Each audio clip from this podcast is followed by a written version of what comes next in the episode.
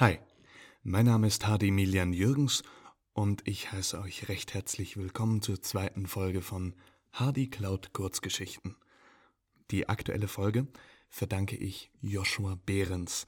Ähm, Joshua habe ich auf meiner langen Reise durch alle möglichen Schauspielschulen im deutschsprachigen Raum kennenlernen dürfen und als ich den Aufruf gestartet habe, mir doch bitte Geschichten zukommen zu lassen auf Instagram, hat sich Joshua ganz schnell gemeldet und hat mir die Geschichte geschickt, die ich heute vorlesen darf. An dieser Stelle auch ein kurzer Werbeblock, weil äh, Joshua auf seinem Instagram-Kanal auch selbst Texte vorliest, die er geschrieben hat. Kurze Stand-up-Szenen, die ich sehr empfehlen kann. Unter dem Titel Heizungskellerkind veröffentlicht er da regelmäßig wundervolle Monologe, ähm, Statements und Geschichten. Deswegen einfach mal auf Instagram nachschauen. Be Joshua, also BE unterstrich Joshua mit SH geschrieben. Oder B Joshua, weil es so Behrens steht. Ich weiß es nicht. Ich werde es wahrscheinlich gesagt bekommen nach dieser Aufnahme.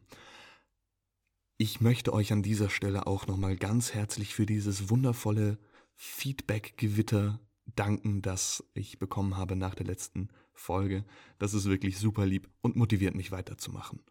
Deswegen möchte ich euch nicht weiter auf die Folter spannen und wünsche euch jetzt ganz viel Spaß bei Frühlingseinschlafen von Joshua Behrens.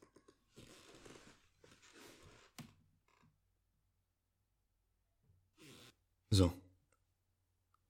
Dann habe ich die Szene wenigstens fertig. Die Szene kann man eigentlich auch streichen.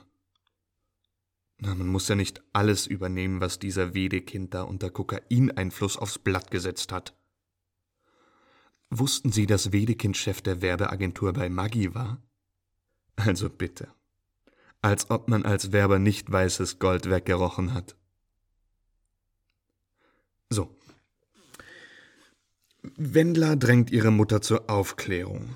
Oh, wichtige Szene, die kann ich nicht streichen. Aber wenn ich diesen Textteil streiche und wir machen hier, ja, wir machen hier den Vorgang nicht mit der Tasse, sondern mit dem Besen, der ist länger. Dann könnte ich es schaffen, die Szene mit anderthalb Metern Abstand. Äh, beim exzessiven Sprechen muss ein Abstand von sechs Metern in Sprechrichtung eingehalten werden. Oh, das ist nicht dein Ernst. Ne, wie soll ich denn irgendetwas. Wie soll ich denn irgendetwas mit sechs Metern Abstand inszenieren? Das kann doch nicht. Das kann doch nicht sein.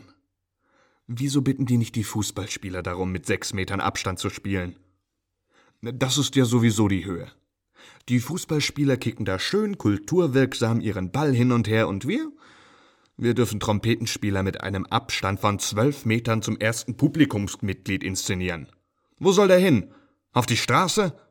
Gelten die auch vertikal? Soll ich den Trompetenspieler jetzt auf den Zugboden stellen oder was? Ja, komm. Weißt du was, wir machen es so. Wendler ist jetzt eine Stimme aus dem Off. Das gibt dem Ganzen auch noch so eine Pseudometa-Ebene.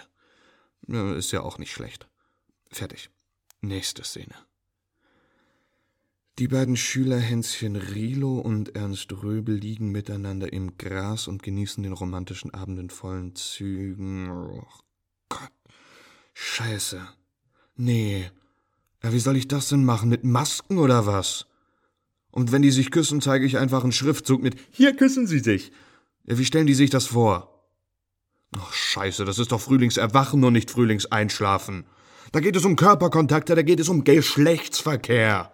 Da geht es um Aufklärung. Das ist, das ist das Brisanteste, was das 19. Jahrhundert hervorgebracht hat. Und soll ich Ihnen jetzt eine verdammte Schülerproduktion dahin rotzen, wo jedes Mal ein Tuch hochgehalten wird und wir fangen jetzt an mit Schattenspiel, wenn irgendwas in einer Reichweite passiert, wo man einen Tropfen Spucke auch nur mit dem Auge erkennen könnte? Ich glaub's ja nicht. Schauen Sie mal. Ich bin ja froh, dass wir jetzt wieder arbeiten dürfen.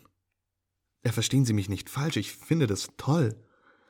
Kultur ist ja auch die Wiege der Menschheit, Sie wissen schon. Aber ich möchte Ihnen gerne eine Geschichte erzählen.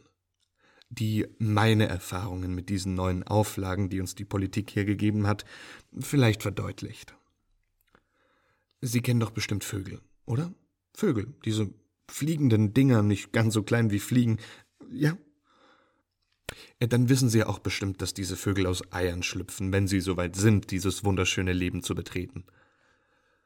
Und nachdem sie aus diesen Eiern geschlüpft sind, werden sie gefüttert und umsorgt, und irgendwann lassen ihre liebenden Eltern sie vom Nest davonfliegen, wenn sie soweit sind, und die neuen Vögel können ihr eigenständiges Leben aufbauen.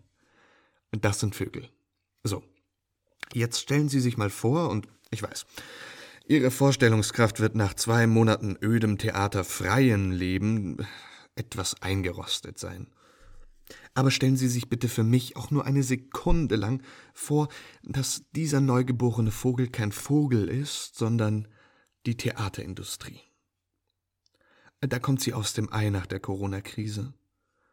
Jung und schleimig, ja fast niedlich, und da kommt Papa Politik, von seinem harten Tag beim Kohlelobbyismus zurück und